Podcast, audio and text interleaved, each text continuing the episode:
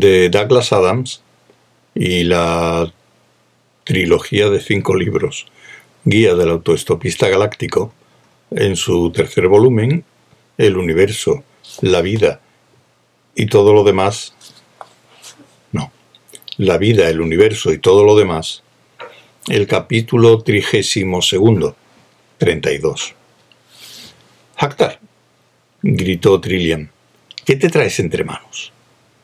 No hubo respuesta desde las sombras circundantes. Trillian esperó, nerviosa. Estaba segura de no equivocarse. Atisbó entre la penumbra desde la cual esperaba alguna especie de contestación. Pero solo hubo un silencio frío. Hactar, volvió a llamar. Me gustaría que conocieras a mi amigo Arthur Dent. Yo quería marcharme con un tal dios del trueno, pero él no me dejó y se lo agradezco. Me hizo comprender dónde estaban realmente mis afectos.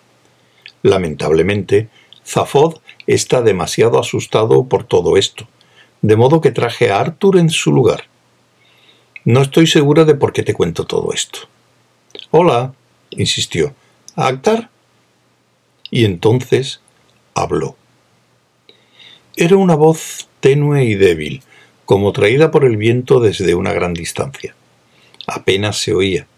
Era la memoria o el sueño de una voz. ¿Por qué no os acercáis los dos? dijo la voz. Prometo que estaréis perfectamente a salvo. Se miraron y luego aparecieron, como por arte de magia, en el centro de un haz luminoso que brotaba de la escotilla abierta del corazón de oro hacia la granulosa y débil penumbra de la nube de polvo.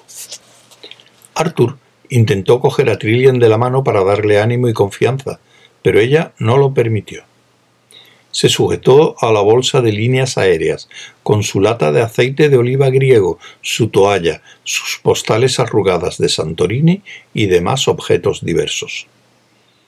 A eso fue, en cambio, a lo que dio ánimo y confianza. Se quedaron quietos, en medio de la nada. De una nada lóbrega y polvorienta. Cada mota de polvo del ordenador pulverizado brillaba tenuemente al girar despacio, atrapando la luz del sol en la oscuridad. Cada partícula del ordenador, cada mota de polvo contenía en su interior vaga y débilmente la estructura del todo. Al reducir el ordenador a polvo, los monomaníacos blindados silásticos de Striterax solo consiguieron baldarlo, no matarlo. Un campo débil e incorpóreo mantenía las partículas en una delicada relación mutua.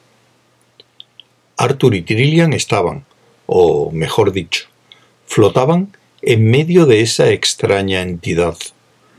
No tenían nada para respirar, pero de momento eso no parecía importar. Hactar cumplió su promesa. Se encontraban a salvo. De momento. No tengo nada que ofreceros en cuanto a hospitalidad, salvo juegos de luces, dijo Hactar con voz débil. Aunque si solo se dispone de juego de luces, es posible encontrarse cómodo con ellos. Su voz se apagó y entre el polvo oscuro se formó vagamente un sofá de colores vivos. Arthur apenas pudo soportar el hecho de que fuese el mismo que se le apareció en la campiña de la tierra prehistórica. Que el universo siguiera haciéndole esas locuras que le dejaban perplejo era algo para ponerse a gritar y a retorcerse de rabia. Dominó sus sentimientos y luego se sentó en el sofá con cuidado. Trillian hizo lo mismo. Era de verdad. Y si no lo era, al menos les sostuvo. Y como eso es lo que los sofás tenían que hacer, aquel era auténtico desde cualquier prueba importante a que se le sometiese. La voz volvió a murmurar en el aire solar. Espero que estéis cómodos. Ellos asintieron con la cabeza. Y me gustaría felicitaros por la precisión de vuestras deducciones. Arthur se apresuró a indicar que él no había deducido muchas cosas. Trillian sí. Ella le había invitado a acompañarla porque a él le interesaba la vida, el universo y todo lo demás. Eso es algo que también me interesa a mí, susurró Hactar. Pues alguna vez deberíamos charlar sobre ello, sugirió Arthur, tomando una taza de té. Entonces empezó a materializarse despacio delante de ellos una mesita de madera con una tetera de plata, una jarra de leche, un azucarero, dos tazas y dos platillos, todo ello de porcelana fina. Arthur extendió la mano, pero no era más que un juego de luces. Se retrepó en el sofá, que era una ilusión a la que su cuerpo estaba preparado para admitir que era cómoda. ¿Por qué crees que debes destruir el universo? preguntó Trillian. Le resultaba un tanto difícil hablar a la nada, con nada en que centrar la atención.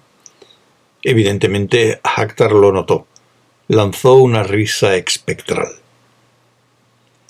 Si va a ser una sesión tan corta, dijo, bien podemos tener los decorados apropiados. Y entonces se materializó ante ellos otra cosa, el sofá de un psiquiatra. El cuero de la tapicería era brillante y suntuoso, pero no era más que otro juego de luces. En torno a ellos, para completar el decorado, había una vaga sugerencia de paredes forradas de madera. Y entonces apareció en el sofá la imagen del propio Hactar, que era como para apartar la vista. El sofá tenía un tamaño normal de psiquiatra, entre 1,80 y 2 metros. El ordenador parecía de una talla normal para un satélite de ordenador creado en el espacio, unos 1500 kilómetros de diámetro.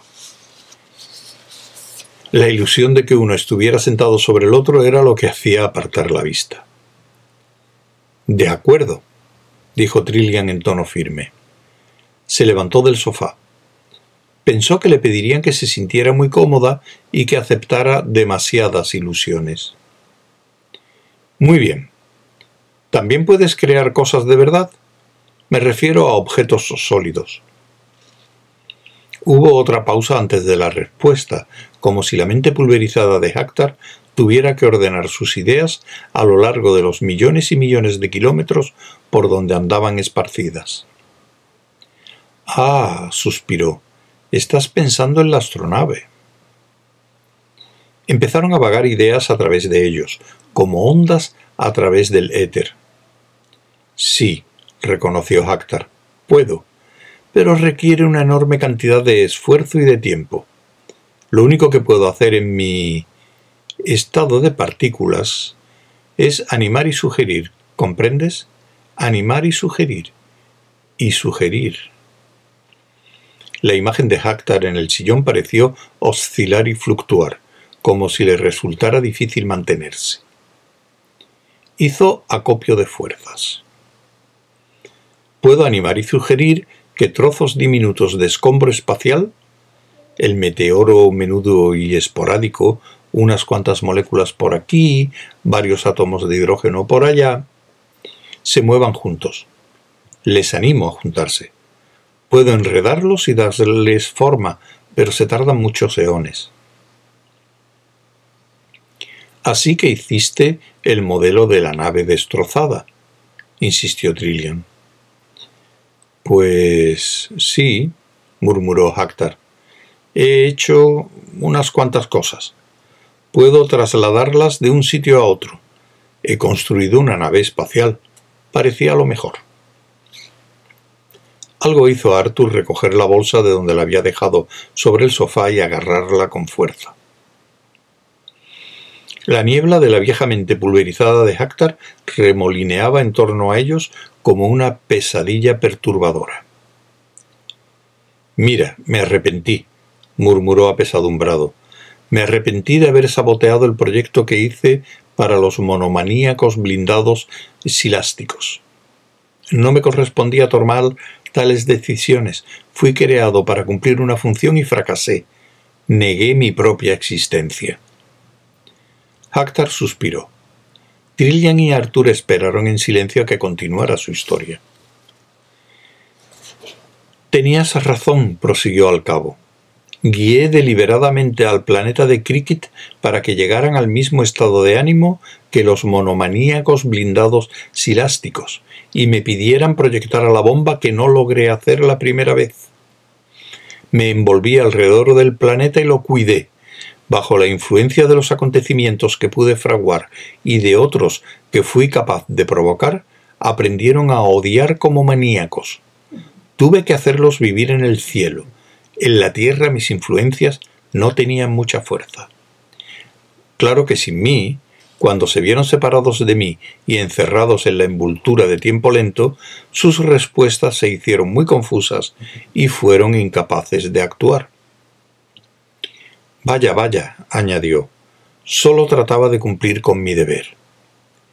Poco a poco, con mucha lentitud, las imágenes de la nube empezaron a desvanecerse, disolviéndose con suavidad. Y de repente dejaron de hacerlo. También estaba el asunto de la venganza, por supuesto, dijo Hactar con una brusquedad que resultaba nueva en su voz. Recordad que estaba pulverizado, que luego me dejaron lisiado en un estado de semi-impotencia durante billones de años. Francamente me gustaría acabar con el universo. Vosotros sentiríais lo mismo, creedme. Hizo otra pausa mientras unos remolinos barrían el polvo. Pero en primer lugar traté de cumplir mi función, afirmó en su anterior tono melancólico. Vaya, vaya. ¿Te preocupa el haber fracasado? preguntó Trillian. ¿He fracasado? musitó Hactar. En el sofá del psiquiatra, la imagen del ordenador empezó a desvanecerse de nuevo. Vaya, vaya, volvió a entonar débilmente la voz. No, en este momento no me preocupa el fracaso. ¿Sabes lo que tenemos que hacer? preguntó Trillian con voz fría e indiferente. Sí, repuso Hactar, vais a dispersarme, vais a destruir mi conciencia. Haced lo que queráis, por favor. Después de todos esos eones, lo único que imploro es el olvido. Si no he cumplido con mi cometido, ya es demasiado tarde. Gracias y buenas noches. El sofá desapareció. La mesa del té desapareció. El sofá de vivos colores y el ordenador desaparecieron. Las paredes se esfumaron. Arthur y Trillian regresaron de extraña manera al corazón de oro. Pues eso parecía ser eso, dijo Arthur. Las llamas crecieron frente a él y luego se aquietaron. Las últimas lenguas de fuego se apagaron, dejando únicamente ante él un montón de cenizas donde pocos minutos antes se alzaba el pilar de madera de la naturaleza y de la espiritualidad. Las sacó del depósito inferior de la barbacoa gamma del corazón de oro, las puso en una bolsa de papel y regresó al puente. Creo que deberíamos devolverlas, anunció. Tengo la fuerte impresión de que debemos hacerlo. Ya había discutido del tema con Esselart y Barfast, y el anciano acabó aburriéndose y marchándose. Había vuelto a su nave, la bistromática. Tuvo una furibunda pelea con el camarero y desapareció en una idea enteramente subjetiva de lo que era el espacio. La discusión surgió por la pretensión de Arthur de devolver las cenizas al Lord's Cricket Ground, en el mismo momento en que se tomaron en un principio, lo que requeriría viajar hacia atrás en el tiempo durante un día más o menos. Y eso era precisamente la especie de desbarajuste gratuito e irresponsable que la campaña para el tiempo real trataba de impedir. Sí, había dicho Arthur, pero intenta explicar eso al Instituto Meteorológico. Y se negó a oír nada más en contra de la idea. Creo, volvió a decir, y se detuvo. Empezó a repetirlo porque nadie le había escuchado la primera vez, y se detuvo porque estaba bastante claro que esta vez tampoco iba a hacerle caso nadie. Ford, Zaphod y Trillian miraban la visipantalla con atención. Actar se estaba dispersando bajo la presión de un campo vibratorio que el corazón de oro le lanzaba. ¿Qué ha dicho? preguntó Ford. Me parece, contestó Trillian con, en tono confundido, que ha dicho Lo hecho, hecho está. He llevado a cabo mi cometido. Creo que deberíamos devolverlas, dijo Arthur, mostrando la bolsa que contenía las cenizas. Tengo la firme impresión de que debemos hacerlo.